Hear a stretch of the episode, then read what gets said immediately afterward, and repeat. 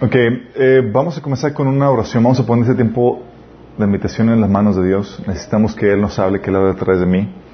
No queremos palabras de, de, de hombre, sino que Dios sea el que, el que inspire, el que hable y el que también abra nuestros entendimientos.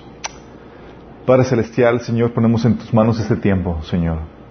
Sé tú el que habla, Señor, habla a través de mí.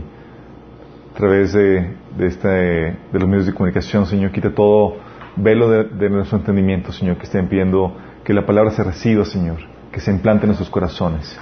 Señor, tenemos que, que se implante, Señor, esa palabra, que produzca fruto, Señor, fruto que tú deseas, que no vuelva vacía, Padre. Señor, bendice a las personas que vienen en camino y a los que nos están sintonizando para que puedan, Señor, ser bendecidos con lo que tú tienes preparado para ellos el día de hoy, Señor. Te lo rogamos en nombre de Jesús. Amén.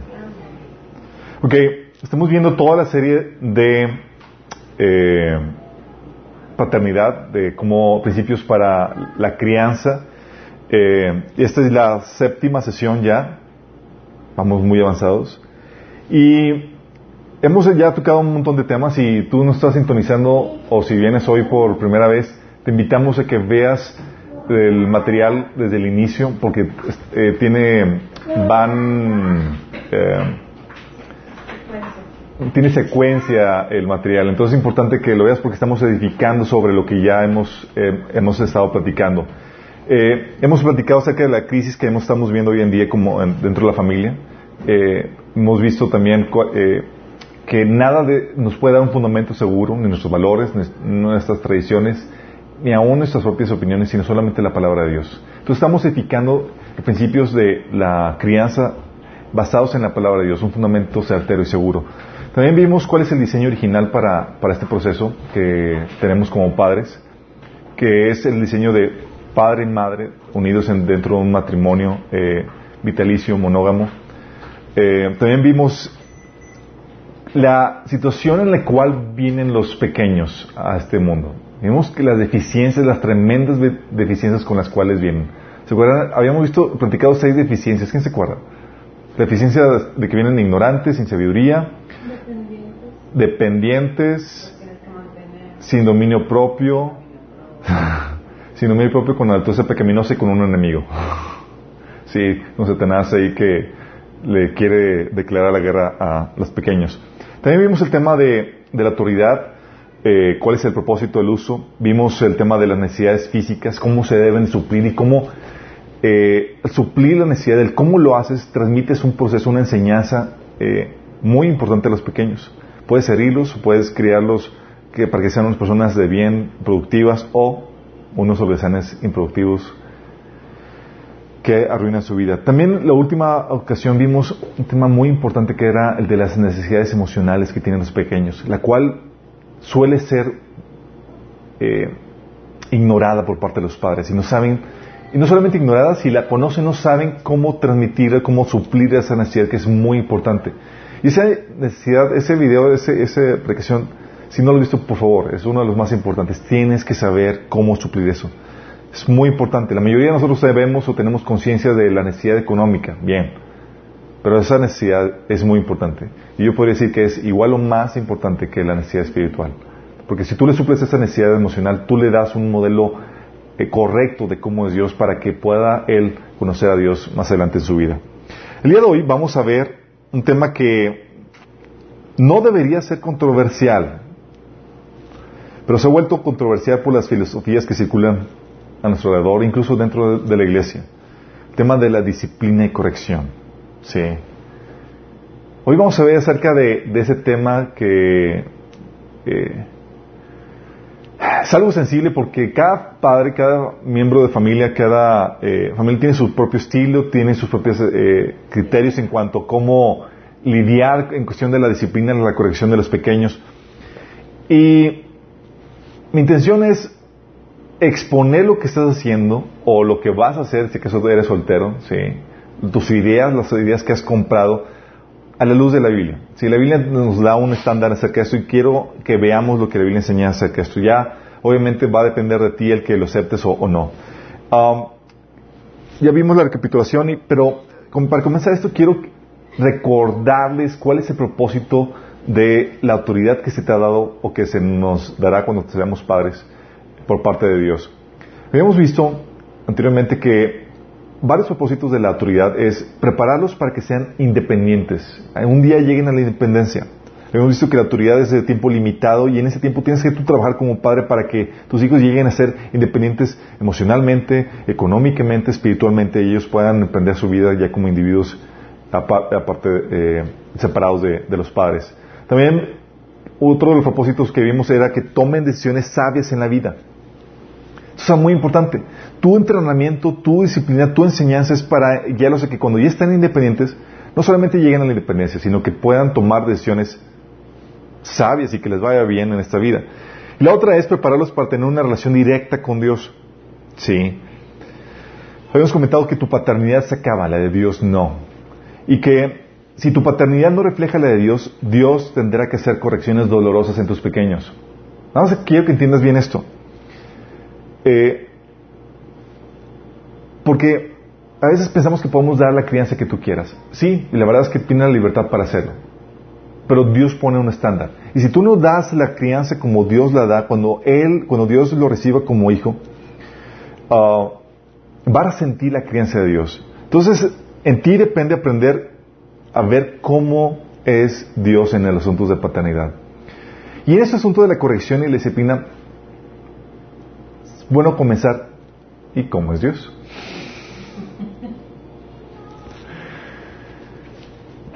¿Cómo es Dios? Vamos a Hebreos 12.5 en cuestión de la corrección y disciplina. Fíjate lo que dice. Dice, y ya han olvidado por completo las palabras de aliento que como a hijos se les dirigen. Hijo mío, no tomes a la ligera la disciplina del Señor, ni te desanimes cuando te reprenda, porque el Señor disciplina a los que ama y azota a todo el que recibe como hijo. ok, poniendo a un lado tus ideas, tus filosofías, las mecánicas, lo que te dicen, eh, ¿cómo lo hace Dios? Y aquí vemos que Dios disciplina por amor, dice, al que ama disciplina, y azota a todo el que recibe como hijo. ¿Sí? Eh, y dices, bueno, es que es simbólico, o sea, o sea, Dios, no, no, no, no, es muy claro. De hecho, puedes ver ejemplos en la Biblia como en 1 Corintios 11, del 27 al 31, donde dice, fíjate lo que dice, cómo Dios estaba disciplinando eh, ciertos abusos que había en la, en la dinámica de iglesia, en la iglesia de Corintios, porque estaban a la hora de la cena del Señor, unos se emborrachaban, otros comían eh, los otros, los, otras personas y otros se quedaban con hambre, o sea, era un desorden total. Y Dios decidió poner cartas en el asunto y disciplinaba a la iglesia. Fíjate lo que dice aquí. Dice, por tanto, cualquiera que come este pan o bebe esta copa del Señor en forma indigna es culpable de pecar contra el cuerpo y la sangre del Señor. Por esta razón, cada uno debería examinarse a sí mismo antes de comer el pan y beber la copa. Pues si alguno come el pan y bebe la copa sin honrar el cuerpo de Cristo, come y bebe el juicio de Dios sobre sí mismo. Por esa, esa es la razón por la que muchos de ustedes son débiles y están enfermos y algunos incluso han muerto. Y si nos examinamos a nosotros mismos, Dios no nos juzgaría de esta manera. Sin embargo, cuando el Señor nos juzga, nos está disciplinando para que no seamos condenados junto con el mundo. Fíjate la dinámica de Dios. O sea, cuando está hablando de disciplina, está hablando en serio. Hay situaciones en tu vida donde eh, te va mal y es Dios amándote para que recapacites y vuelvas a ti. O sea, te está dando disciplina. Aquí pone ejemplos de que unos estaban débiles físicamente, otros estaban enfermos y otros incluso ya no estaban. Nada más imagínate la dinámica. ¿sí? Dios es eh, tienes, tenemos la imagen de un Dios que, que nos presenta la Biblia y que es así tal cual. Dios que te adopta y te va a disciplinar, te va a corregir, va a permitir situaciones en tu vida para que voltees a y cambies situaciones que hay en, tu persona que te necesitan ser cambiados. Por eso entonces ves este modelo y, tienes que entender que nuestro modelo o doctrina de, eh, debe inspirarse en este patrón, en este modelo que Dios nos deja de la paternidad. Y más cuando dice Efesios claramente, Efesios 6, 4, dice, críenlos según la disciplina e instrucción del Señor. Es decir, ¿ves cómo es Dios? Y tú debes de criarlos tal como Dios lo hace. Sí, Dios nos deja un papel, un rol muy claro de, de, cómo se debe criar a los, hijos y cómo Él lo hace. Tú debes de emular eso. Uh, es a veces difícil porque tenemos en nuestra mente A veces es una concepción equivocada en cuanto a cómo se debe amar a una persona. Sí. Muchos se quedan sorprendidos porque en sus casas nunca los disciplinaban. Entonces cuando Dios llega a sus vidas, son adoptados como hijos, resulta que subestiman la disciplina de Dios o no la disciernan o no la capitalizan. O sea, Dios está de ellos dándole sus, la disciplinada de sus vidas, está la tormenta, las tribulaciones en sus vidas y no disciernan por qué viene. Y no ven que hay la necesidad de cambiar porque no tuvieron ese patrón, ese modelo desde casa. ¿Sí? ¿Qué pasa? Cuando no dais ese patrón, ese modelo, se dificulta entender la, muchas cosas que pasan en tu vida y lo resientes. Muchos han adoptado incluso el estilo de vida de, diferente de un estilo diferente de paternidad y ejercen una, una paternidad sin castigo, sin dolor, con puro diálogo. Se dice que debes de platicar con tu hijo, hacerle entender, o sea, él va a entender por las buenas. Eh, ponen un modelo incluso democrático en donde el niño se hace partícipe de las reglas para que pueda obedecerlas, porque si no las pone él, pues no, no, se les complica más el que las obedezca. Entonces, si te haces partícipe y lo haces partícipe de las decisiones a tomar, pues ya él con más ganas va a obedecer. Eh, solo recuerda esto. Es algo que debes de tener muy presente. Todo modelo que contra, contradiga lo revelado en las escrituras no viene de Dios, sino que viene y está inspirado desde el mismo infierno. Así de fuerte. Por más bonito que se vista el asunto. Por eso tú tienes como padre que ver con claridad qué modelo estás adoptando. Porque el modelo que apliques en tu hijo, si viene de Dios va a producir resultados, si viene del enemigo va a producir resultados no deseados. Y tu deseo, como padre, me imagino, es que produzca buenos resultados en tus hijos. Entonces, es aquí donde la palabra dice, no te fíes en tu propia prudencia, sino confía en Dios, como dicen proverbios. Entonces debes entender que tu, tu responsabilidad ante Dios, porque Dios te va a pedir cuentas de tu paternidad. Tu responsabilidad como padre es reflejar lo más fidedignamente su paternidad. No tu criterio, no tu opinión, sino su diseño. Y para esto necesitas conocer su palabra antes de libros seculares o pseudocristianos de paternidad. Recuerda, tu autoridad es delegada. Tú representas la autoridad de Dios. Él te la dio. Y tú tienes que hacer lo que tu autoridad te está diciendo que hagas. Y tu paternidad termina, como hemos platicado, pero la de Dios no. Entonces tú puedes terminar en tu rol de paternidad, pero si tú hiciste un buen trabajo, la transición de tu paternidad a la paternidad de Dios va a ser, va a pasar sin problemas. Sí. Es más, tu hijo va a disfrutar la paternidad de Dios. Si no, la va a resentir. Y ese tema de corrección dices, bueno, es que Dios suena muy violento con eso que disciplina y azota a todo el que recibe como hijo. Eh, la verdad es que lamentablemente muchos hemos quedado ciscados. Sí. Muchos quedamos, hemos tenido experiencias traumatizantes con palizas que nos daban nuestros padres. No sé si les llegó a pasar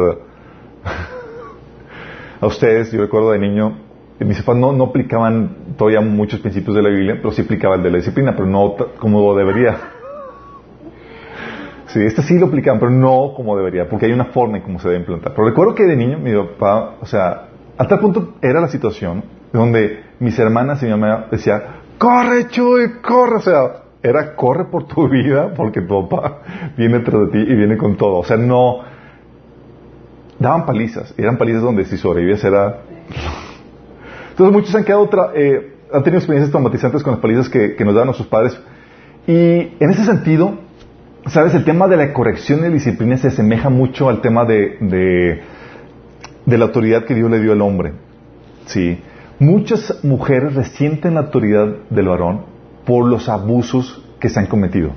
Por eso todo el movimiento feminista y toda la cosa, y luego cuando leen la Biblia que, oye, debes someterte al varón en la casa, o sea, lo resienten por todo el bagaje todo el background, todos los abusos que ha habido.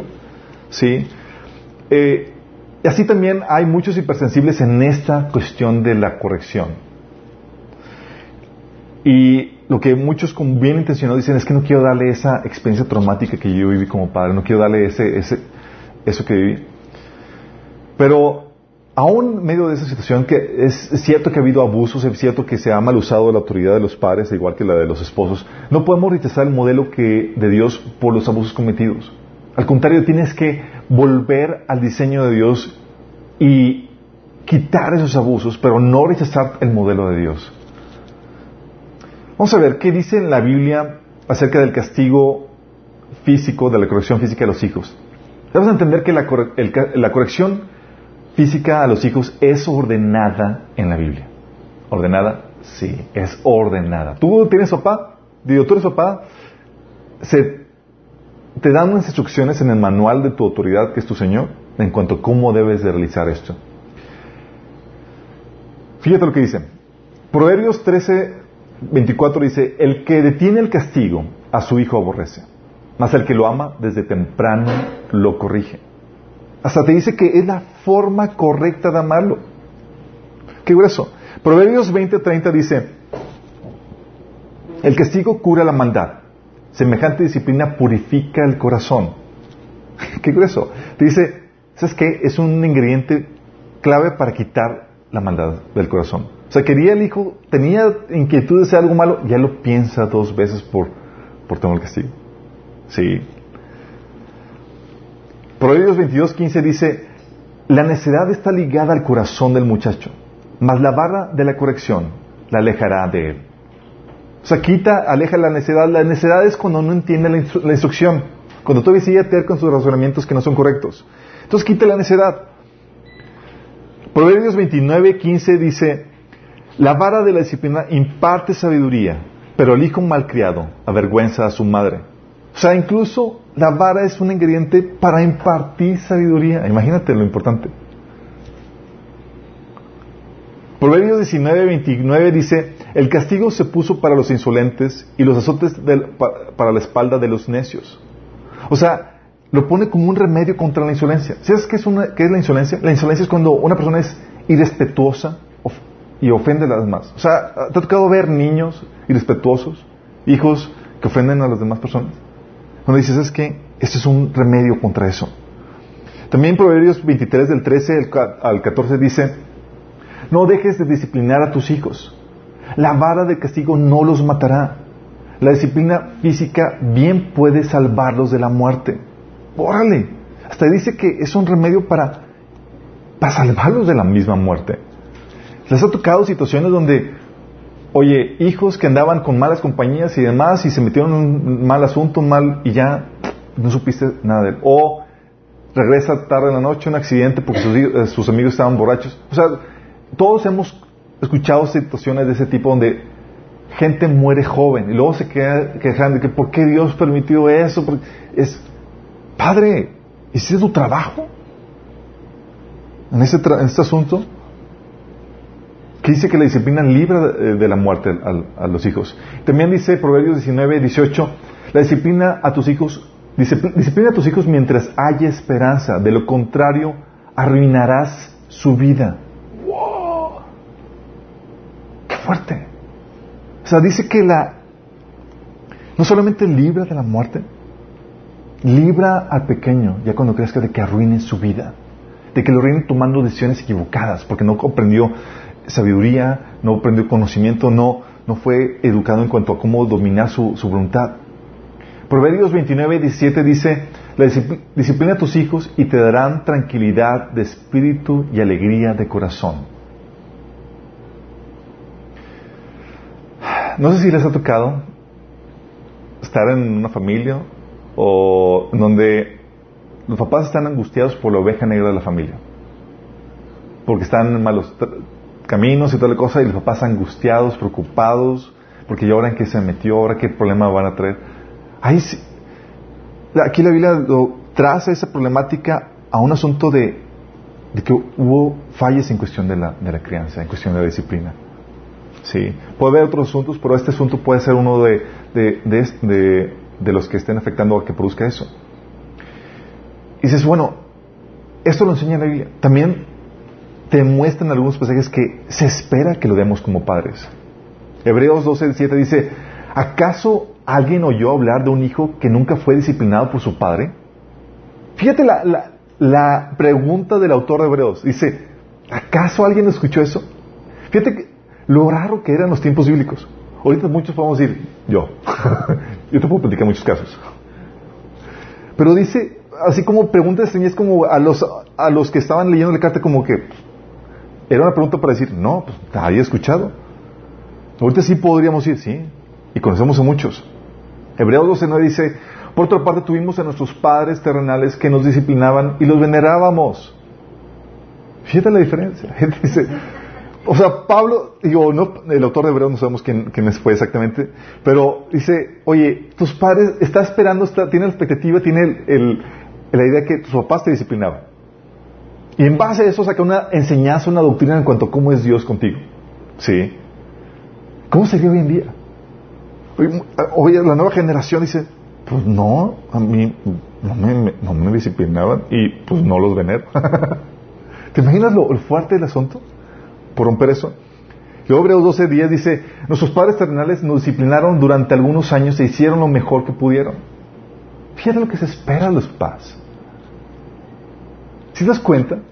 O sea, no solamente te lo instruye, te está diciendo, se espera que lo hagas. Si eres un buen papá, se espera que impartas disciplina sobre tus hijos.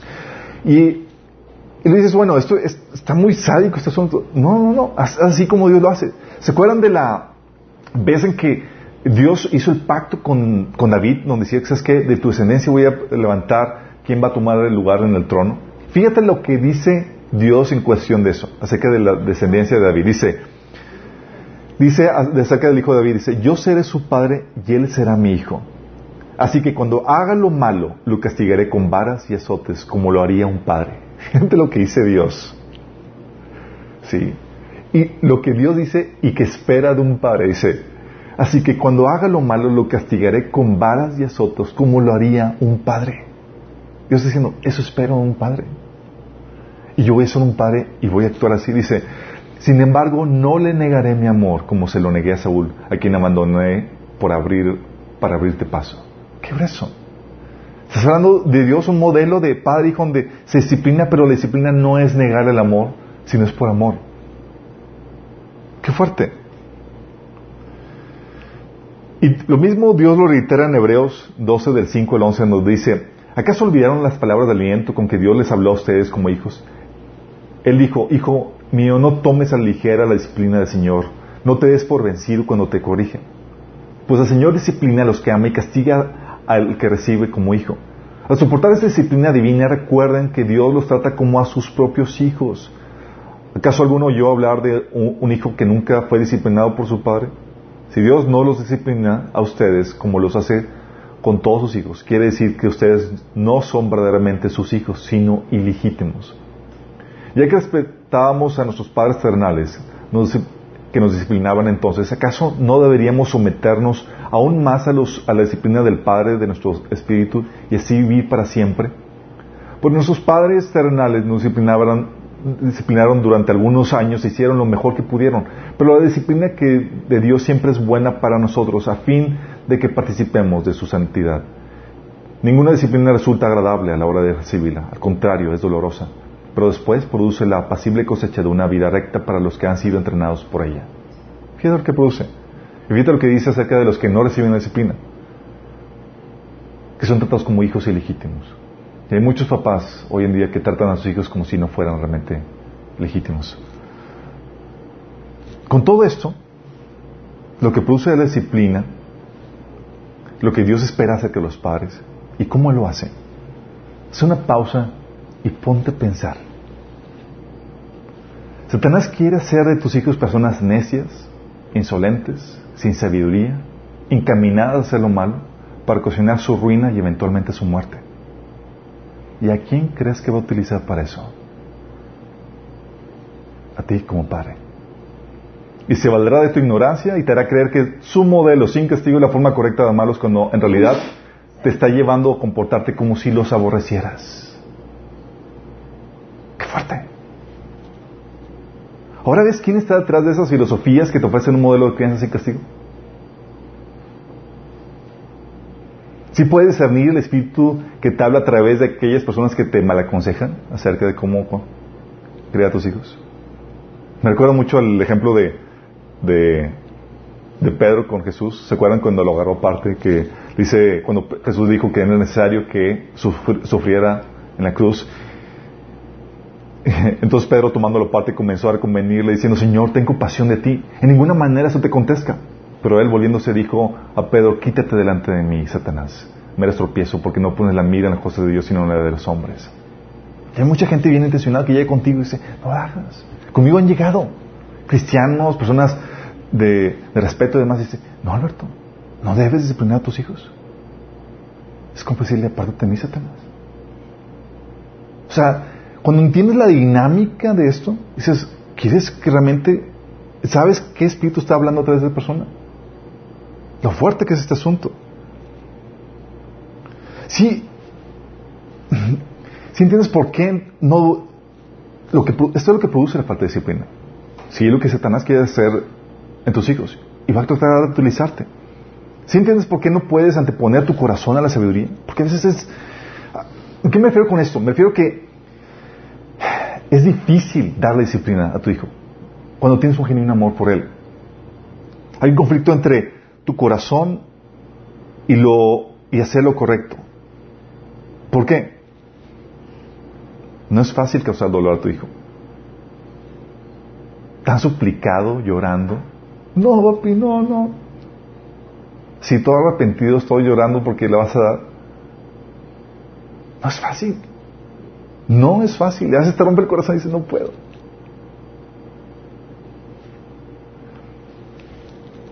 Fíjate lo que le pasó. Fíjate cómo Dios opera o, se comportó en una situación similar. El Padre de nosotros. Fíjate lo que hizo con Jesús. ¿Se acuerdan de Jesús?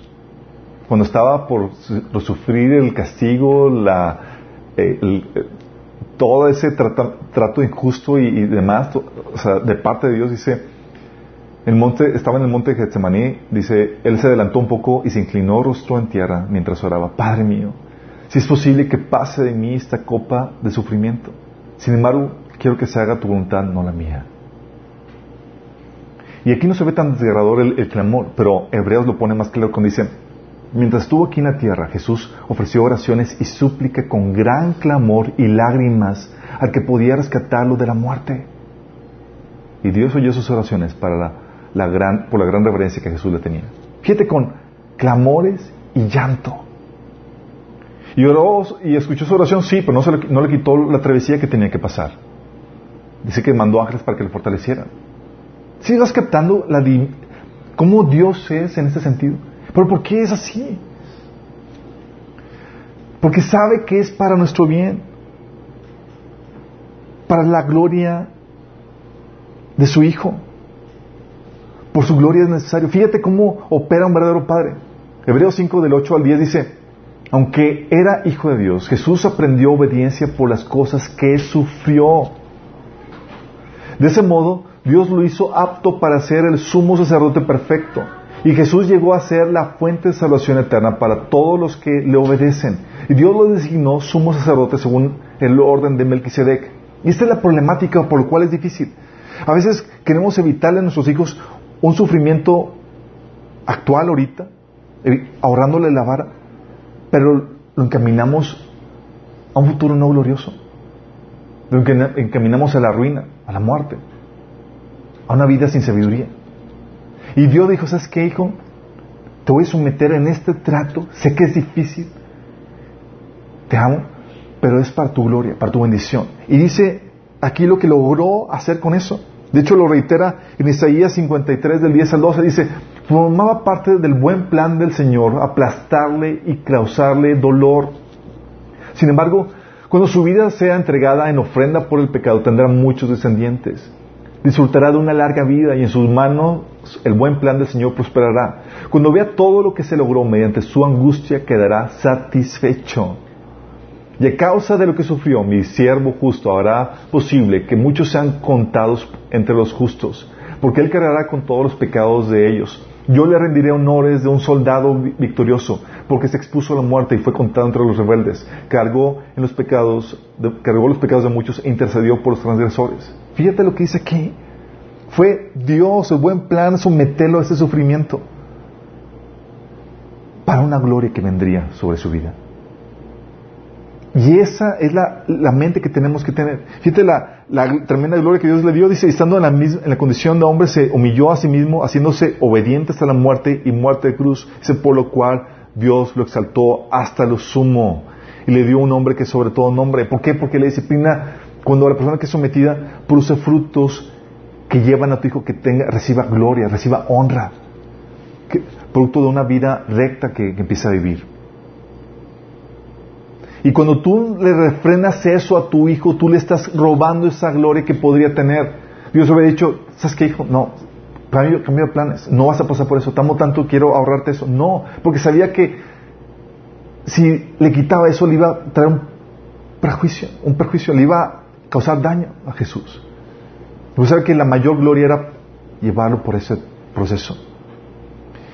Por eso es difícil, porque produce un dolor presente para una gloria futura. Y si tú no tienes en mente la gloria futura de tu hijo, tú vas a, no vas a dar el, sufrimiento presente. Tú vas a dar, sacarle la vuelta. Por eso es difícil, porque duele ahorita, pero si los padres no tienen en mente el futuro de sus hijos, no va a cocinar eso. Si te das cuenta cómo opera el verdadero padre, cómo opera Dios en cuanto a su hijo, con lágrimas, con clamor, Señor, líbrame de esta copa. Dijo el Señor, no, te voy a fortalecer, pero no te voy a librar, porque está tu gloria. Y lo sometió al sufrimiento. Y por eso pudo recibir el título, la corona, la gloria, la honra y toda la autoridad. Sí, vamos captando la dinámica. Y nosotros queremos, creemos que le hacemos un beneficio a nuestros hijos ahorrándoles esa dinámica. Solamente recuerda la razón por la cual se da la disciplina. Tal vez eso también te ayude, no solamente el visualizar la gloria futura de tu hijo, cuando lo sometes a esa disciplina, sino también la, razón. Acuérdense que vimos, habíamos visto que los hijos nacen con tremendas necesidades, nacen con ignorancia, sin sabiduría. Y en su ignorancia se creen sabios en su propia opinión y que es correcto o bueno lo que quieran, aunque no lo sea. Si les ha tocado, se están, quiero esto, quiero esto, y están empecinados en eso. Y, no, pues, sí, por su ignorancia, por su falta de sabiduría. Bueno, la disciplina ayuda a corregir eso. También nacen con falta de dominio propio. Tal vez ya sepan lo que deben de hacer, pero no quieren hacerlo, o no tienen las ganas, o, no, o la disposición, o el dominio para hacerlo. Bueno, la disciplina ayuda a eso. Es parte de las herramientas que Dios te ha dado para suplir esas necesidades, esas deficiencias que tus hijos tienen. Vimos que también nacen con naturaleza pecaminosa. Y tú lo puedes ver. Pues a veces persisten en hacer lo malo. Y les dices, le dices una vez, le dices una vez, no hagas esto. No golpes a tu hermano o X o Y. Y persisten en hacerlo. O a veces quieren gobernar. Quieren hacer lo que quieren. Hacer lo que, resistiendo a tu autoridad. Eso. Sí, vamos captando. O sea, tus hijos tienen tremendas deficiencias y la disciplina es una de las herramientas que Dios te da para suplir o para contrarrestar esas deficiencias que tienen sus hijos. La meta de esta disciplina, hay varias metas que, que, debes tener en mente, aparte de la, de la futura gloria que tus hijos tendrán cuando los sometes a esta disciplina. Una es que teman si hacen lo malo producir en ellos un temor, un santo temor a que produzcan, a que hagan lo malo. Cultivar ese temor, eh, y, particularmente ese temor que, deriva del temor a Dios. Dice Proverbios 9, 10, el temor del Señor es la base de la sabiduría. Y muchos dicen, no, no, es que no es tal cual temor, es, una reverencia, es un respeto. Eh, eh, no, es realmente un temor. Temor a que si haces lo malo, va a venir tu Padre Celestial y te va a dar pau, pau. ¿Sí? Hay un temor que debes de tener. Si acaso tienes duda, en Apocalipsis 15, 4 lo aclara. Habla de cómo Dios derrama sus juicios y sus castigos sobre la tierra. Y luego dice, ¿quién no te temerá, oh Señor? Después de ver los castigos, los juicios. Está hablando de eso.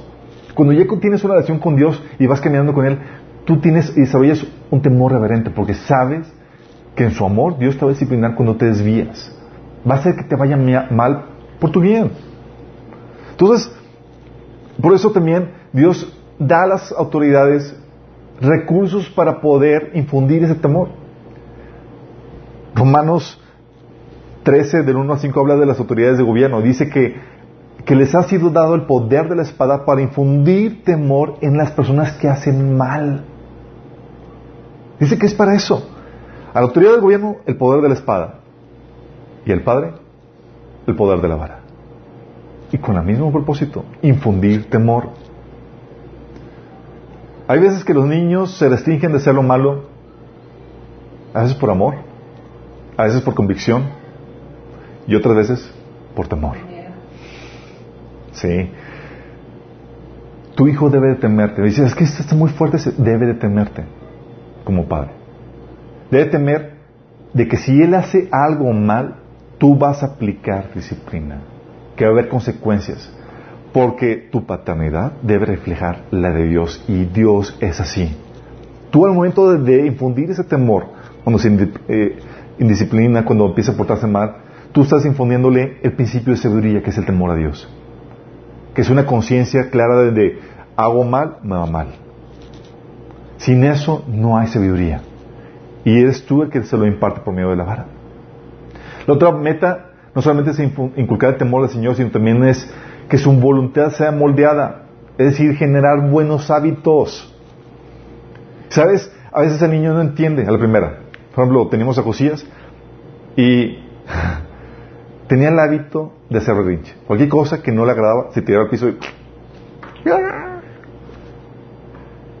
y teníamos que quitarle eso. A través, a través de repetición. ¿Qué es que lo hacía? Disciplina. Lo volvía a hacer, disciplina. Hasta que captó, lo hago y me va mal. Y ahorita tiene el hábito de ya, salió el hábito de que cuando se molesta o hace algo, se restringe, se limita. Sí, lo único que hace es, oh. Pero ya no, ya no hace el show que hacía antes, ¿sí? También aprenden a hacer, eh, la otra meta es que aprenden a hacer lo que deben aunque no quieran o no sea agradable. Los que somos adultos sabemos que tenemos que hacer cosas por nuestro bien que no son agradables.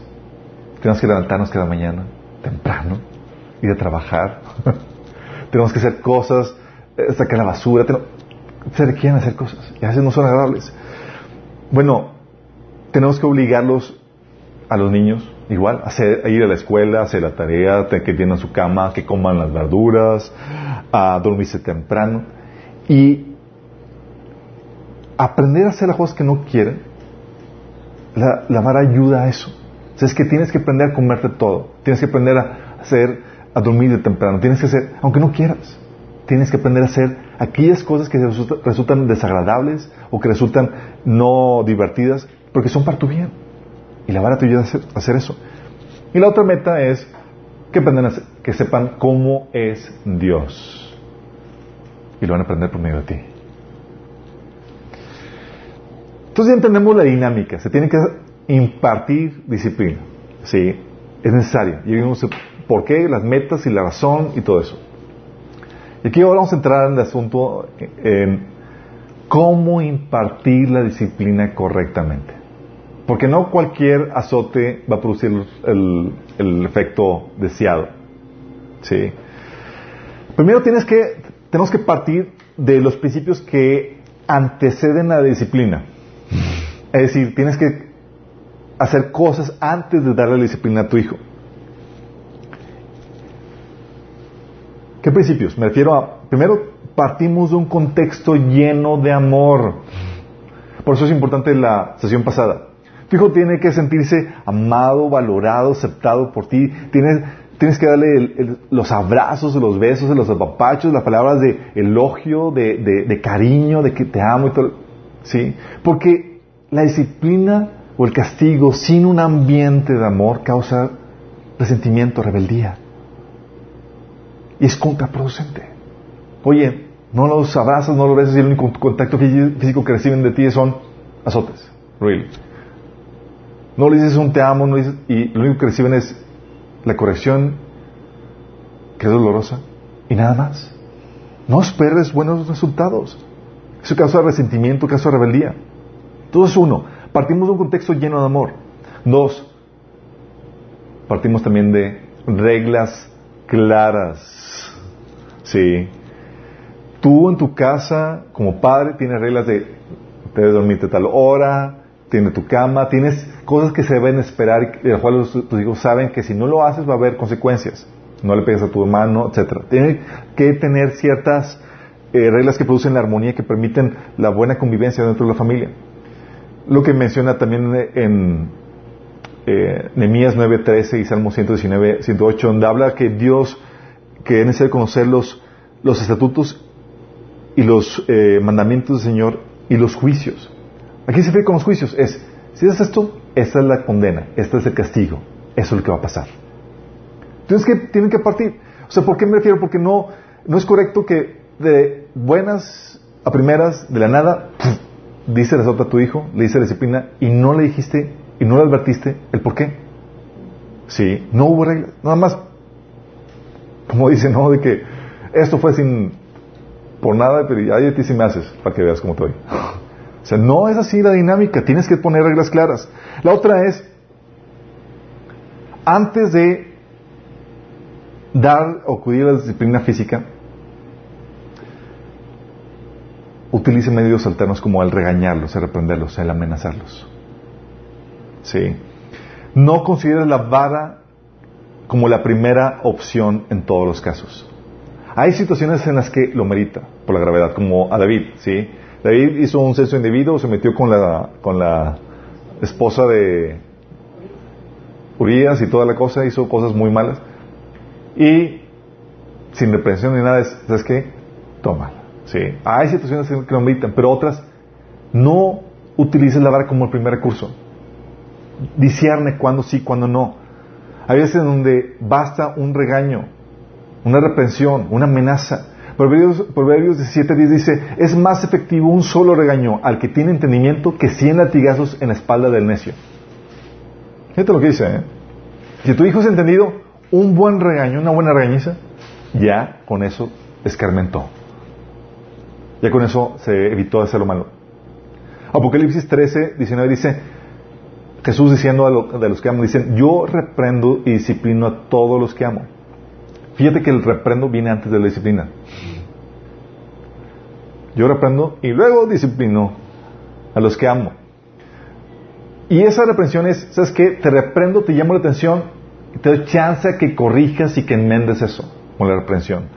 Apocalipsis 2, del 21 al 22, habla acerca de eso. Dice, le he dado tiempo para que se arrepienta de su inmoralidad, pero no quiere hacerlo. O sea, le reprendí, le estoy dando tiempo.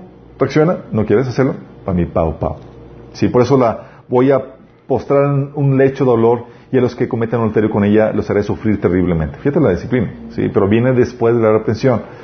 También por eso, en Jeremías 26, del 2 al 6, menciona cómo eh, Dios levanta o envía a Jeremías al pueblo de Israel para amenazarlos, para reprenderlos, para que dejen sus malos caminos, para que eviten la disciplina que vendría de parte de Dios, el castigo. Sí. Sepárate en el atrio de la casa y di todas las palabras que yo te ordené, todas las ciudades de Judá y vienen que vienen a adorar a la casa del Señor. No omitas ni una palabra. Tal vez hagan caso y se conviertan en su mal camino. Y si lo hacen, me arrepentiré del mal que pensaba hacerles por causa de las malas acciones. O sea, primero los reprendo porque no quiero darle disciplina, porque cuando llegue, va a llegar y va a causar mucho dolor. Si te das cuenta de la dinámica, lo mismo lo repite en Jeremías 13, del 2 al 7. De hecho, dice, Jeremías dice, ciertamente son terribles la ira y el furor con que el Señor ha amenazado a este pueblo. Entonces, basta una buena amenaza. Lo vuelves a hacer, te voy a dar disciplina. Para que entiendan es, ok, sí, y se restrinjan. La otra, y fíjate que todo esto es antes de impartir la disciplina. ¿eh? Estamos conscientes de la dinámica. Todo eso es antes. Mente lleno de amor, reglas claras, eh, regaños, eh, amenazas. Y la otra es investigar. Investigar, chicos. A veces hay papás que en su arrebato llegan, están peleando y a, a todos les surten, ¿sí? Golpean y regañan primero y al final averiguo, bueno, ¿qué pasó? estoy llorando. Y resulta que ching, la. Sí. Fíjate lo que dice Proverbios 17:26. No está bien castigar al, inocente, ni azotar por su rectitud a la gente honorable. No está bien. O sea, tienes que asegurarte que el castigo está bien dado. Se lo merece. Tienes que hacer la investigación, a ver qué pasó aquí. ¿Qué pasó? ¿Qué hiciste? Tal cosa. Sí. Si no puedes impartir mal el castigo, e impartido mal causa daño en vez de, de bendición. Cuando habla de investigar, también hay otro pasaje en Proverbios 18, 17 que dice, primero en presentar su caso parece inocente hasta que llega a la otra parte y lo refuta. Eso es muy importante entre hermanos. Llega el hermano, ¡Ah, y lo golpeó. Y, resulta que fue algo sin querer ni nada, pero tú por no averiguar, llegaste y le diste la tunda al, al, otro, al otro hijo afectado. Entonces, que esto es, estos principios son antes de impartir el castigo. Partimos de un contexto lleno de amor, pones reglas claras, reprendes, regañas, los amenazas primero e investigas. Ya investigaste, les diste el amor que se requiere, ¿sí? les diste las reglas claras, hicieron algo que merita el castigo. ¿Cómo se otorga el castigo? ¿Qué? Principios a la hora de otorgar el castigo. Listos son ocho principios. primer principio es tiene que ser con una buena razón. Sí. Impártelo cuando no atiendan reprensión, instrucciones. Por buenas razones, es decir, por desobediencia, injusticia, necedad, insolencia, rebeldía, abuso, pero no porque tropezó y cayó y rompió algo. O porque hizo, no hizo bien algo para lo cual ni siquiera está capacitado a hacer. O porque se comportó con la inmadurez propia de su edad. Es pasa que son muy sádicos en ese sentido. Oye, se cayó, recuerdo. Me tocó ese tipo de incidentes. Oye, eh, tropecé algo, recuerdo, y rompí un, una, una de vidrio. No me tupió. Sí. No es una buena razón. Tienes que dar castigo con una buena razón. Entonces el castigo se da con buena razón hay una desobediencia, una mala actitud, una falta de respeto, algo que realmente lo medite. Por eso tienes que hacer bien el, trabajo anterior al castigo, investigar bien qué pasó, cómo fue. Porque si no, causa problemas en el niño. Por eso Deuteronomio 25.2 dice, habla de que, es un versículo que te dice que si el culpable amerita que lo azoten, se dice que tienes que averiguar si lo merita o no. Sí. El otro principio, entonces, primero, tiene que ser con buena razón. La otra es con instrucción. ¿Cómo que con instrucción? Sí. Segundo Timoteo 4.2 dice, corrige, reprende y anima a tu gente con paciencia y buena enseñanza. En otras palabras, explícale por qué le estás dando el castigo. Que no solamente venga, vea el, el ranazo que viene sobre él. No, explícale por qué. ¿Sí? ¿Te acuerdas cuando Adán y Eva desobedecieron. ¿Sí? Dios no solamente cayó con juicios, toma, y como que, ¿qué pasó? ¿Qué pasó? No, no, no. Fíjate cómo Dios opera en el castigo. Versículo 13, 17 del capítulo 3 de Génesis dice, y el hombre dijo, por cuanto obedeciste a la, voz de la mujer y comiste del árbol que te manda diciendo, no comerás, maldita será la tierra por tu causa, con dolor comerás de ella todos los días de tu vida. Fíjate lo que dice, Dios se toma la paciencia de, te voy a explicar por qué te estoy castigando. Por cuanto hiciste, la, la, la, la. Tú como padre no puedes llegar, o sea, no puedes llegar con tu hijo, nada más darle, el, vamos decir, hijo, te voy a disciplinar por cuanto hiciste esto y esto. La instrucción, tienen que entender, para que la disciplina sea, acuérdate que la, disciplina es una forma de, de instrucción, de formación, tienen que entender por qué fue la disciplina. No puedes dejarlo con la iconita. Ni con, ah, pues lo sabemos por qué fue. No, no, no. Explícale, reitéraselo. Dale retroalimentación. Y cuando me refiero con retroalimentación, no lo insultes ni lo maldescribas. ¿A qué me refiero? Hay hijos que empiezan, empiezan a insultarlos, empiezan a decir, eres que eres un tonto, eres un eh, necio, bla, bla, bla. O sea, no, la Biblia tú puedes ver que cuando se le habla a una persona, sí, de que eres un necio o que eres un eh, desobediente, no lo deja así en la Biblia. Tú ves, siempre cuando describe a alguien, le da la, la opción de cambio. Sí, por ejemplo, en Apocalipsis 3 um, del 17 al 18, donde Jesús le dice que eres un infeliz, miserable, pobre, ciego y desnudo. Son palabras fuertes. Pero dice, pero ven, compra a mí para que seas rico. ponte, que dice clorilio, para que puedas ver y para que eh, rompas blancas, para que puedas vestirte. O sea, no lo deja en esa situación. ¿Sí? Lo lleva, lo enseña que puede cambiar su situación. ¿Por qué? Porque tus palabras se cuentan que son formativas. Si le dices al niño, es que eres un tonto, ¿cómo se va a portar? ¿Cómo, tal lo estás describiendo? Pero dices, lo estás, dices, oye, es que estás, estás siendo muy necio. Tienes que cambiar. Le estás diciendo, hay la opción. Tengo la opción, no puedo ser, no necesito ser así. Así como Jesús lo hace.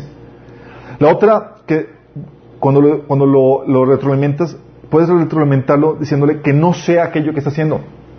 Dijo, no seas desobediente. Sí, pero no lo insultes. No lo maldescribas sin darle la opción de, cambiar. O, dar, instruyele que no sea lo que está haciendo. Quiero que entiendas la, dinámica. El, castigo lo que hace eh,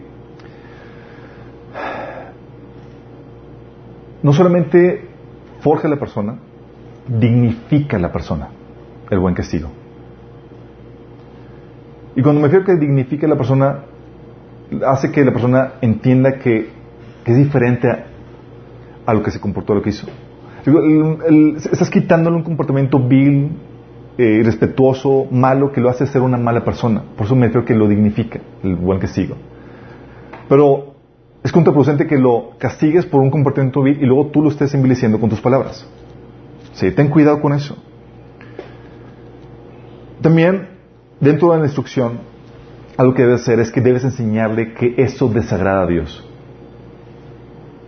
Más que a ti, más que, papi se puso triste por lo que hiciste. No, no, no, no, no, no me salgas con eso. Sí, sí se puso triste, pero más que a ti tienes que enseñarle que es a Dios a quien tiene que agradar. O sea, aprovecha esa situación para inculcar el temor a Dios. Si aplica, muéstrale el mandamiento que rompió. Hay pues, situaciones en las que no aplica, o sea, no hay mandamiento que diga no saltas en la cama. ¿Sí? Y hay veces en las que aún están muy pequeños para entender razón. Pero sí enseñale que está desagradando a Dios. Inculca desde pequeño él se comporta bien no para agradar a la gente, no para agradarte ni siquiera a ti, sino para agradar a Dios.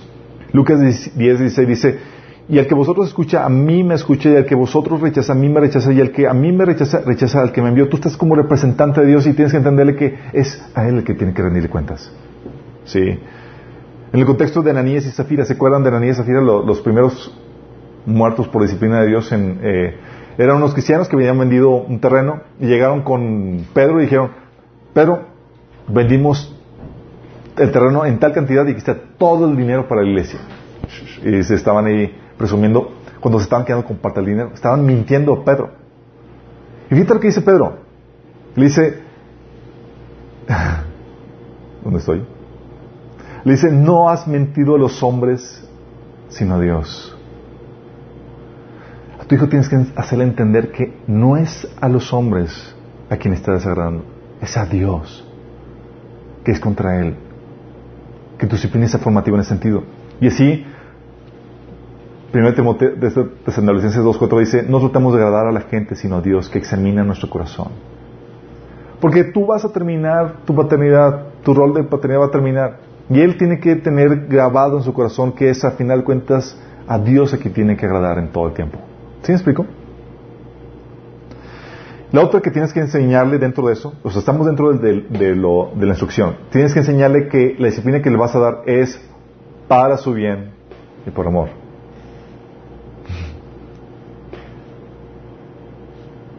Cuando le expliques que es para su bien, creas una, lo, haces más receptivo a recibirla.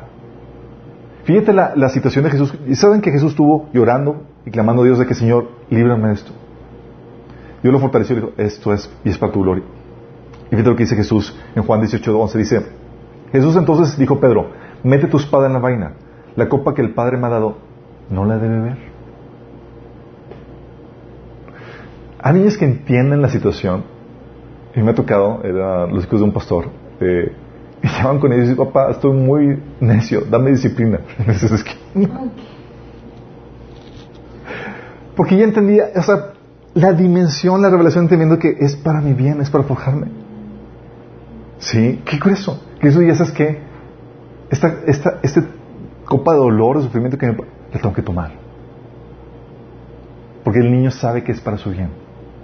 Y es algo que decimos con Samantha cuando le decimos, hija, si no te doy disciplina, corres peligro que tú seas una mala mujer. Es que es para tu bien. Y, ella entiende que es para su bien. Tienes que aprender a hacer esto. le explicamos. La otra cláusula, entonces vimos que es, que llevamos ahorita, es con una buena razón, con instrucción. Y la otra es con dolor.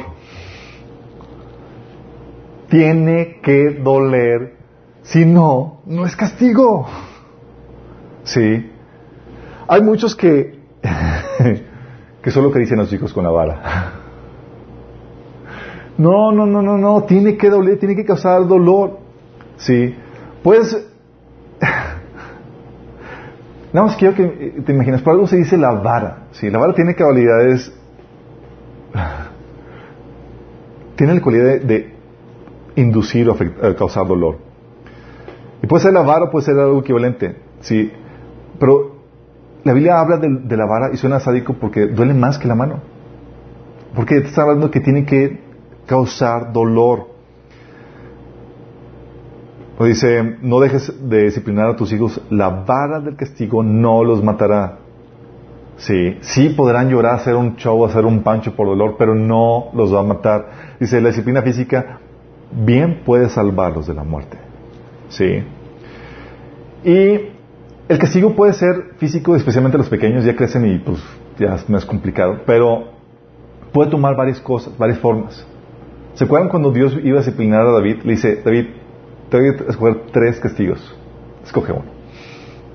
Los tres igual de dolorosos, pero en diferente presentación. Dice, ve a decirle a David, así dice el Señor, te doy a escoger entre tres castigos. Dime cuál de ellos quieres que te imponga. Esta es la dinámica de Dios. O sea, no quiero que te cases con un método, pero sí quiero que entiendas el principio. El principio es, tiene que causar dolor. Si no, no entiende, no se escarmienta. ¿Sí? Y el dolor tiene que ir de acuerdo a la gravedad de la falta. Vamos captando la dinámica, es un principio sencillo. Dice, dice Lucas 12, 47, 48. Aquel siervo que conociendo la voluntad de su Señor no se preparó ni hizo conforme a su voluntad, recibirá muchos azotes. Mas el que sin conocerla Decía, aquel siervo que conociendo la voluntad del Señor no se preparó ni hizo conforme a su voluntad, recibirá muchos azotes. Mas el que sin conocerla hizo cosas dignas de azotes será azotado poco. Porque todo el que quien se haya dado mucho, mucho se le demandará. Y al que mucho se le haya confiado, más se le pedirá. ¿Sí vas cantando la dinámica? O sea, no puedes, tienes que analizar el, asunto y tú actuar como un juez justo en ese sentido, y darle el castigo de acuerdo a la intensidad o la, la gravedad de la falta. Entonces es con una buena razón, con instrucción, con dolor, con amor. ¿Qué me refiero con amor? Quiero que entiendas bien esto. La disciplina, tú como padre, no la das por ti. ¿A qué me refiero con eso? No la das para descargarte o para desquitarte. No es por ti, no es porque, ah, estoy enojado y quiero descargarme. No, no es para que tú te sientas bien emocionalmente. No es para descargar tu enojo o desquistarte por la falta de tu hijo, sino es por su beneficio. Ten en mente que es por Él, para su bien. Eso a veces nos da en, en, la en lebrestado del asunto, en la ira, que se nos va de mente eso. Y a veces les damos la tunda porque estamos así súper enojados por la falta o por la ofensa o por lo que hizo. Eso no es actuar en amor. Eso es actuar en ira. Entonces no se da con ira, ni con resentimiento o venganza, sino con amor. Con severidad, pero con amor.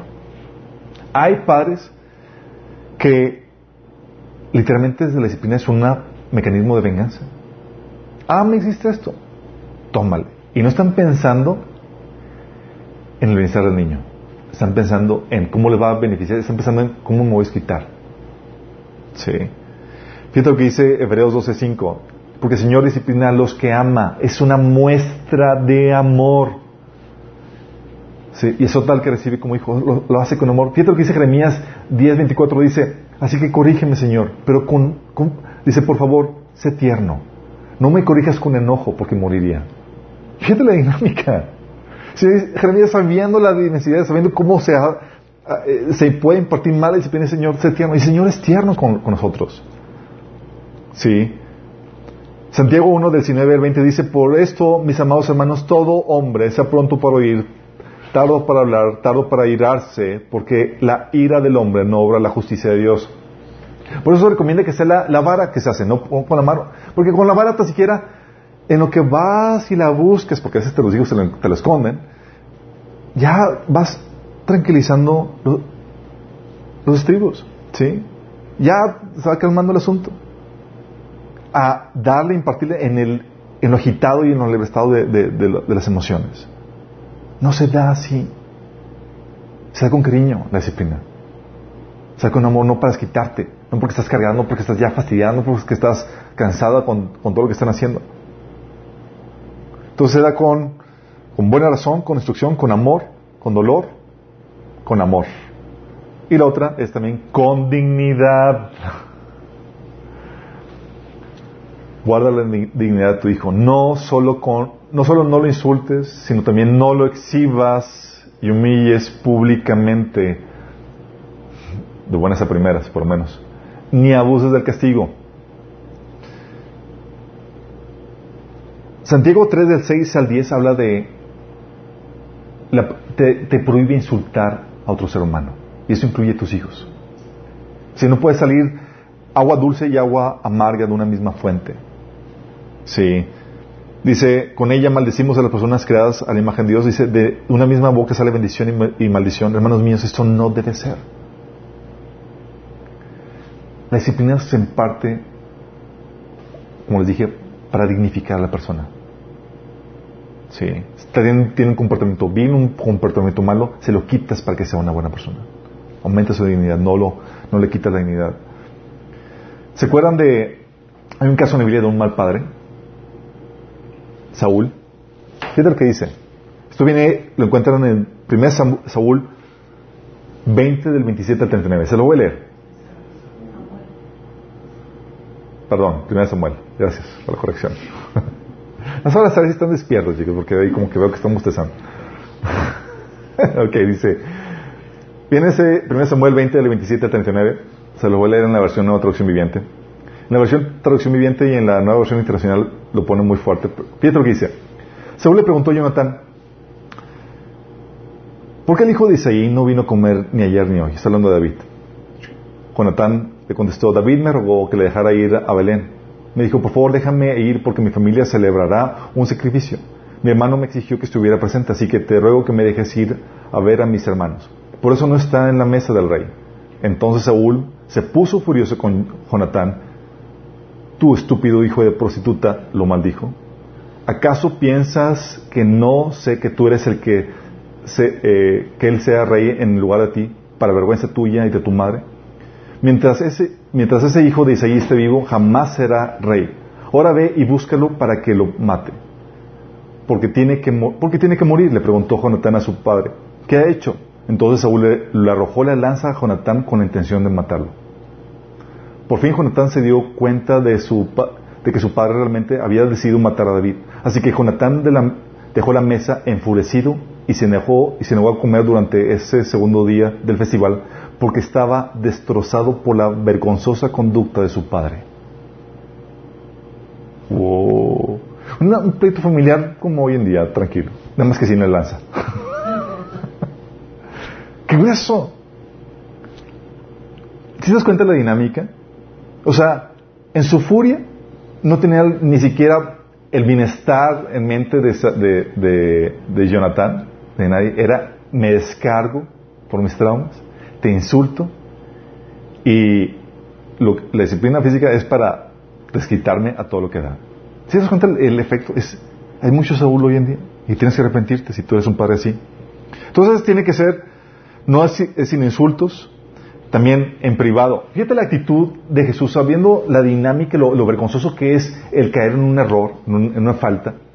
En Mateo 16, del, de, perdón, 18, del 15 al 17, habla de que, oye, cuando tu hermano peca, ve primero y en privado, antes de exhibirlo, cuando sea necesario. Tú como padre tienes que proteger la dignidad de tu hijo. Hay padres que le buenas a primera en medio de todos sus amiguitos y demás. Tómala. Sí. Y tal vez haya situaciones en las que lo vaya a meditar, pero no de buenas a primeras. Sí. No es la primera cosa o recurso que, que instruyes. Sí, la Biblia contempla cuando se puede hacer en, público. De hecho, 1 Timoteo 5.20 menciona también eso. Y la otra, a que me refiero con dignidad es, no solamente es sin insultos, en privado, sino también con mesura. Deuteronomio 24.3 habla de que, te habla de lo que tenía Dios en mente cuando se le azota a una persona. Es decir, no te la bañes. Llega un punto donde el castigo, en vez de ser dignificante, empieza a ser un abuso y humillante. Porque te excediste. Y Deuteronomio 24.3 habla, Dios está expresándose, expresándote su preocupación en ese asunto. Dice, hey, tranquilo, con cuidado cuando des azotes. Porque puede ser humillante. Dice, no darás más de tantos azotes, más de eso será humillante para tu hermano. Fíjate el asunto. ¿Por qué humillante? Porque ya te, ya te excediste. Ya es abuso. Que ayuda a que sea dignificante, me dicen muchos, que sea un instrumento. Por ejemplo, con una vara. La vara, otro de México, la chancla voladora, siento lo que tú quieras. La vara tiene el efecto de despersonalizar el castigo. Es el objeto lo que se relaciona a primera instancia con el castigo. Los golpes, las cachetadas con la mano son sumamente humillantes porque tienen un toque muy personal. Sí. Entonces es con dignidad, con, vimos, con una buena razón, con instrucción, con amor, con dolor, con dignidad. ¿Qué otra cosa me está pasando? Y la otra es con consolación. ¿Cómo que consolación? Sí. La vara castiga, tu mano reconforta y consuela. Después de que le diste el castigo, no dejas al niño ahí solo, despiadado y que, ah", porque el castigo puede ser muy fuerte piensa, y se puede tomar personal de que ya no me quieren. Y tú no quieres transmitir eso. Tú quieres transmitir que lo amas y no estás peleando contra él, sino contra su comportamiento, contra su actitud. Estamos captando la dinámica. Es lo que dice Job 15, 5, 17 al 18. Dice, pero considera la alegría de aquellos a quienes Dios corrige, la alegría de aquellos a quienes Dios corrige, fíjate. Cuando peques, no menosprecies la disciplina del Todopoderoso, pues aunque Él hiere, también venda las heridas. Él golpea, pero con sus manos también sana. Si te das cuenta de la dinámica, toma el ejemplo de al padre que disciplina, pero llega, conforta y lo sana. Y es algo que hemos aplicado con nuestros hijos constantemente. O sea, tenemos como principio de que le damos disciplina, pero lo tenemos que agarrar, abrazar y sobarle la parte afectada. Sí. Y créeme, da un afecto donde es el hijo se sabe amado, sí, en medio de la corrección. Se siente confortado. Y sabe que es por su bien que se está haciendo, para quitarle malos comportamientos. No puedes dejar a tu hijo ahí solo desconsolado. Sí. Entonces, recapitulando, Vimos que es con buena razón, con instrucción, es con dolor, con amor, con dignidad, con, eh, con consolación y también con restitución. ¿Cómo que con restitución? Sí. Tienes que llevarlo a arrepentirse, a pedir perdón por lo que ha hecho y a resarcir la falta. No dejas al niño nomás así. Tienes, enséñale el hábito de, pide perdón a tu hermano por lo que hiciste. Abraza o pídele perdón a tu papá, etc. Sí, es algo que Jesús ha aplicado muy bien con, con, los pequeños. Comentan algo y es, ¿qué se dice, Perdón, perdón. Y vamos a pedirle perdón a Dios por lo que hiciste. Sí, se tiene que aplicar. Santiago 4 del 8 al 10, al 10 habla acerca de eso, de que no solamente es el recibir el castigo, es arrepentirte y resarcir el asunto. Levítico 6.4 menciona también lo mismo. ¿Sí? Sería incompleto el castigo si no le enseñas a cómo restituir o enmendar lo malo que hizo. Tienes que, acuérdate que es formativo el castigo. Y la otra forma es también con imparcialidad. Esto especialmente entre hermanos. Ayuda a, esto ayuda a entender a los hermanos. Fíjate bien. Tienes que ayudar a, tus, a los hijos de diferentes edades a entender que hay diferencias intrínsecas entre ellos, de edad, género, y cómo se ve eso reflejado en las normas.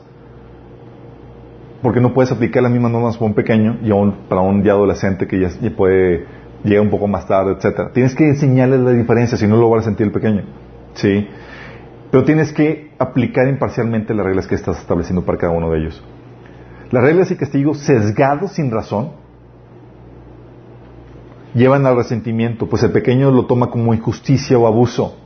A él sí y a mí no. Es ouch. Y, este, y los niños tienen una conciencia de justicia desde pequeños. Por eso dice en Santiago 2.1 que no haya favoritismos. Sí, y también Isaías 51, 1 Levíticos 19, 1 dice que tienes que ser imparcial al momento de dar el castigo. Sí. Son ocho principios al momento de impartir el castigo. Entonces como que ya no es tan simple, ¿verdad? Como llegar y darle el azotón. es, oh my goodness, necesitas un, un, un diplomado para cómo hacerlo correctamente. sí. sí. Pero es importante porque ¿Qué pasa si, si lo haces mal? Si lo haces mal, causa desánimo, ira y rebeldía. Colosenses 3:20 dice, hijos, obedezcan siempre a sus padres porque eso agrada al Señor. Lo dice, padres, no exasperen a sus hijos porque, para que no se desanimen. Exasperarlos, causarlos a ira. Hay un enojo, un resentimiento cuando haces mal el castigo. ¿Sí? Cuando fue por injusticia o, o o sin amor. Efesios 6, 4 dice, ustedes padres no hagan enojar a sus hijos, sino críenlos según la disciplina e instrucción del Señor. ¿Sí? ¿Por qué? Lo impartes mal, eso desincentiva la obediencia. Es como, ¿qué caso tiene que lo obedezca? ¿Sí? Los llena de resentimiento y los hace rebeldes e irrespetuosos. Van a buscar la forma de fregarte la vida porque van a querer vengarse de una u otra forma. ¿Sí? Y si no se imparte, ya vimos qué pasa con... O sea, si lo haces mal, causa problemas. Y si lo haces, y si no lo das, ya vimos arriba todo lo que causa. Crea hijos malcriados que avergüenzan a sus padres, necios, insolentes, que arruinan su vida y los llevan a su eventual muerte. ¿Sí? ¿Y se han preguntado por qué se imparte mal? Se imparte mal por tres problemas, básicamente. Problemas del corazón. Estás herido, Tienes cosas que no has lidiado en tu, en tu vida, en tu día de trabajo y demás. Y lo primero que te haga una cosita, andas de mecha corta, te descargas con ellos. Tus hijos no son para terapiarte. Tus hijos son para amarlos y criarlos. No son tú para que desarrojes ahí tus, tus heridas y tus, tus cargas emocionales. Es Dios con quien tienes que sanar las heridas. Te recomiendo el taller de sanidad emocional. También en el corazón por vacío hay personas que tienen un vacío emocional que los lleva a sentir las demandas y necesidades normales de los pequeños porque están buscando ellos suplir sus propias necesidades. ¿Sí? Y lo resienten. Eso por problemas de corazón. Por problemas de entendimiento porque también hay personas que en su ignorancia no saben cómo hacerlo. O son muy letradas, pero han leído libros equivocados y tienen la filosofía incorrecta de cómo crear sus hijos. ¿Sí? O también por problemas de integridad. ¿Cómo que problemas de integridad? Sí. Hay padres que dicen, te voy a castigar si haces eso, te voy a castigar, y nunca cumplen su palabra. Tú como padre tienes que hacer valer tu palabra porque Dios así es. Cuando Dios te dice, te voy a castigar, no está jugando. sí. Y si no, te toma la medida el, niño. De decir, ah, no, pasa nada. Decimos que no, como quieran, mi papá no, no hace nada. Nada me dice, pero nunca cumple lo que dice. Cuidado con eso, es una falta de integridad y eso es una, por eso se da mal la disciplina. Con eso terminamos esta fase. Sí. Pero sí quiero entenderles que no es tan sencillo. Tú tienes que tener los recursos que hemos platicado en otras sesiones. Tienes que tener recursos emocionales, intelectuales, eh, espirituales para poder darles todo esto. Pero si lo haces bien, tú aseguras de tus hijos que sean exitosos, grandiosos. Y la disciplina, en vez de ser un instrumento que causa traumas, puedes ser un instrumento glorioso, tú como siendo instrumento en la mano de Dios para crear hijos campeones, hijos grandiosos para Dios. ¿Oramos? Padre Celestial, damos gracias, Señor, porque podamos entender los principios que tú nos has marcado para, para criar a nuestros hijos, Señor. Te pedimos, Señor, que tú nos ayudes a aplicarlos en nuestras vidas, Señor. Ayúdanos, Padre, porque a veces no tenemos los hábitos o no tenemos el entendimiento correcto para hacerlo, Señor, pero tú nos ayudas en nuestra debilidad, Padre. Perdónanos si hemos sido malos padres, disciplinando a nuestros hijos de forma incorrecta, Señor, o de acuerdo a una filosofía que no va de acuerdo a tu palabra, Señor. Perdónanos por no representarte correctamente. Ayúdanos, Señor, a hacer un trabajo digno de representación en nuestra casa, Señor, con nuestros hijos. Te lo pedimos en nombre de Jesús. Amén. Tal vez tú estás en una situación donde dices, oye, yo quiero, sí, déjame aclararte algo. Tal vez para hacer esta, aplicar estos principios necesitas el Espíritu Santo dentro de ti. Necesitas recursos espirituales, necesitas a Dios en tu vida. La única forma para que el Espíritu Santo more en ti puedas tener recursos para poder llevar a cabo este tu paternidad de forma correcta es entregando tu vida a Cristo, aceptando lo que Él hizo por ti en la cruz. Él murió por ti en tu lugar para el perdón de tus pecados. Si te arrepientes y le entregas tu vida a Cristo, Él te, él te promete que va a venir el Espíritu Santo en tu vida y te va a ayudar a hacer este trabajo de tan importante que es el trabajo de padres. Si quieres entregar tu vida a Cristo, lo puedes hacer con una oración, donde le dices, Señor Jesús, el día de hoy me arrepiento de mis pecados, te pido que que me perdones, te entrego mi vida. Yo creo que moriste por mí en la cruz y que resucitaste. Hoy te acepto como el Señor y Salvador. Dame tu Espíritu Santo, porque quiero vivir una vida conforme que, que te agrade a ti. Amén. Nos vemos el próximo domingo, misma hora, mismo canal.